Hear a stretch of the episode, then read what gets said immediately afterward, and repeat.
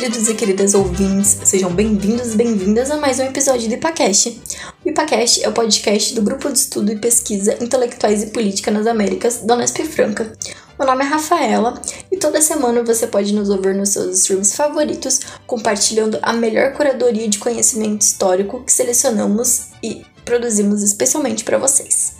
Nesta semana eu vou falar com vocês sobre José Henrique Rodó, um dos principais intelectuais da América Latina. Para isso, eu vou utilizar como base dois textos. O primeiro texto é o artigo Rodó e o Pensamento Político Latino-Americano na Virada do Século XX, escrito pela historiadora Regiane Gouveia, publicado nos Anais da Ampu.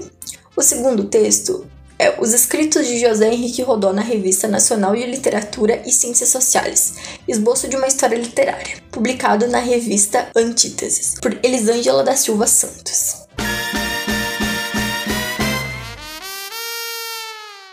José Henrique Rodó nasceu no Uruguai em 1871 e faleceu em 1917. Ele é considerado um dos grandes nomes do pensamento político e da intelectualidade latino-americana do início do século XX.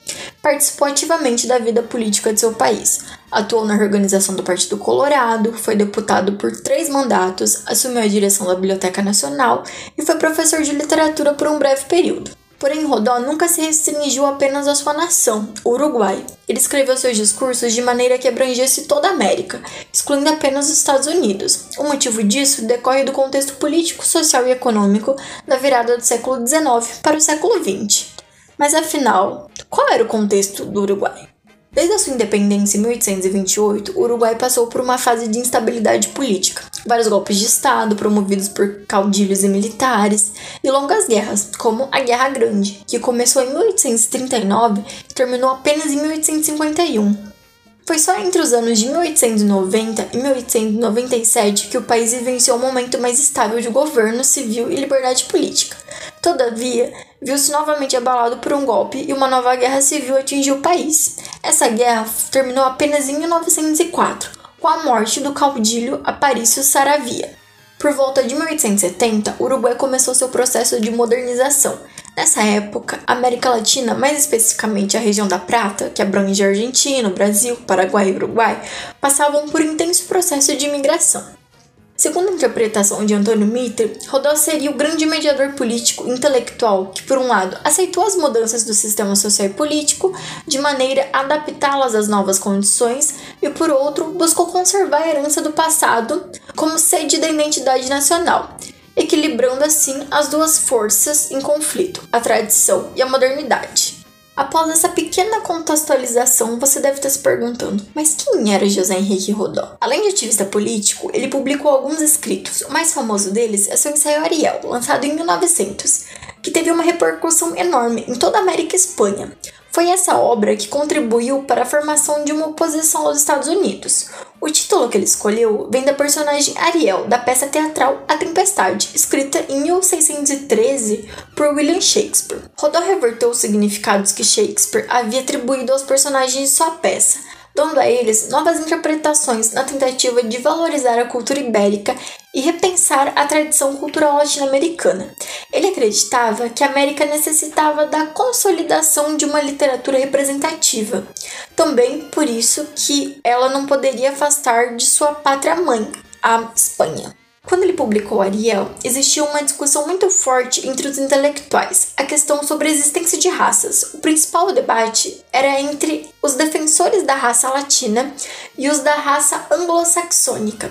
Rodó conseguiu, com a publicação de Ariel, responder a esses debates de maneira eficiente, uma vez que apresentou argumentos anti-utilitarismo ao idealismo, as propostas da ação para a juventude e para a oposição ao determinismo que então vigorava.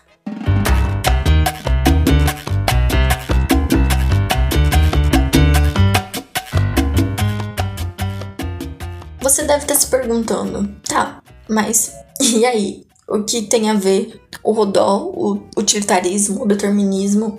Bem, é aí que entra o nosso segundo artigo, escrito pela Elisângela da Silva Santos, da Universidade Federal de Goiás, publicado na revista Antíteses. O artigo dela é uma pesquisa importantíssima sobre os textos que Rodó publicou na Revista Nacional de Literatura e Ciências Sociais, periódico uruguaio publicado no final do século XIX, que desempenhou manifestações singular no processo da sociabilidade intelectual da América Latina. A revista possuía sede em Montevideo e foi editada entre os anos de 1895 e 1897 pelos autores uruguaios José Henrique Rodó, Victor Pérez Petit, Carlos Martinez Vigil e Daniel Martinez Vigil. Seu primeiro número foi lançado em 5 de março de 1895 a revista editou 60 cadernos quinzenais, dos quais 28 possuem artigos de Rodó, que pôde exercer atividade como crítico literário ao pronunciar análises sobre mais de 20 romances e de poetas de diversas nacionalidades, fornecendo um diagnóstico da arte do continente latino-americano. A autora dividiu o texto de acordo com os principais assuntos trabalhados por ele. Em um primeiro momento, chamado por ela de juvilismo ou humanismo, foca no papel desempenhado pela geração jovem no processo de aprendizagem. Sua obra, Ariel, ficou conhecida como um chamado à juventude hispano-americana, um manifesto que convocava os jovens à reflexão e inovação de ideias. Pois, na concepção de Rodó, e podemos perceber que muitos intelectuais pensavam assim, os jovens tinham um compromisso com o futuro do continente. O segundo momento expõe a atuação de Rodó como crítico literário, revela sua herança romântica, uma vez que concebe a literatura como expressão do espírito de um povo. Seria a manifestação de sua alma. Por isso que ele dizia que era necessário retomar os valores dos independentistas românticos, os precursores da história da literatura. Rodó não acreditava que a arte literária servia como distração ou entretenimento, mas sim como uma responsabilidade coletiva. Para ele, trata-se de uma crítica que expõe seus horizontes para além do artístico, pois investiga também o ambiente, as relações sociais e políticas, faz uma observação moral, enfim, realiza um juízo da arte de forma complexa e orientadora. A revista, apesar de ter encerrado suas atividades em novembro de 1897, sendo uma das causas a designação de Rodó para preencher a cátedra de literatura da Universidade da República, abriu caminhos para a constituição da crítica literária, que ao mesmo tempo foi cenário de produção de um discurso bastante significativo na história da cultura da América Latina em toda sua extensão.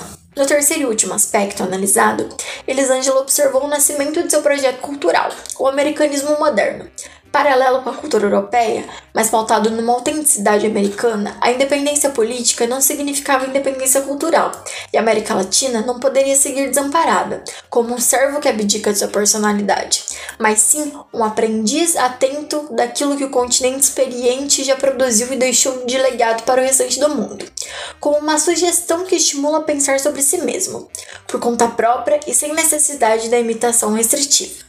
Dessa maneira, as revistas possuíam, no período analisado, uma natureza mista, pois eram pontos de encontro entre o jornalístico, o intelectual e o artístico. Por isso, a análise dos textos do intelectual uruguaio, publicados nesse espaço, permitem perceber aquilo que, nas palavras da autora, o livro pronto e acabado de alguma maneira oculta, a prévia da consolidação de ideologias culturais. Portanto, estabeleceu espaços definitivos para pensar a literatura produzida na América Latina. Por fim, seu americanismo literário, pauta sempre presente em suas produções, ganhou potência na revista e tinha como principal foco a dimensão comunicativa e histórica do pensamento e da crítica literária no continente.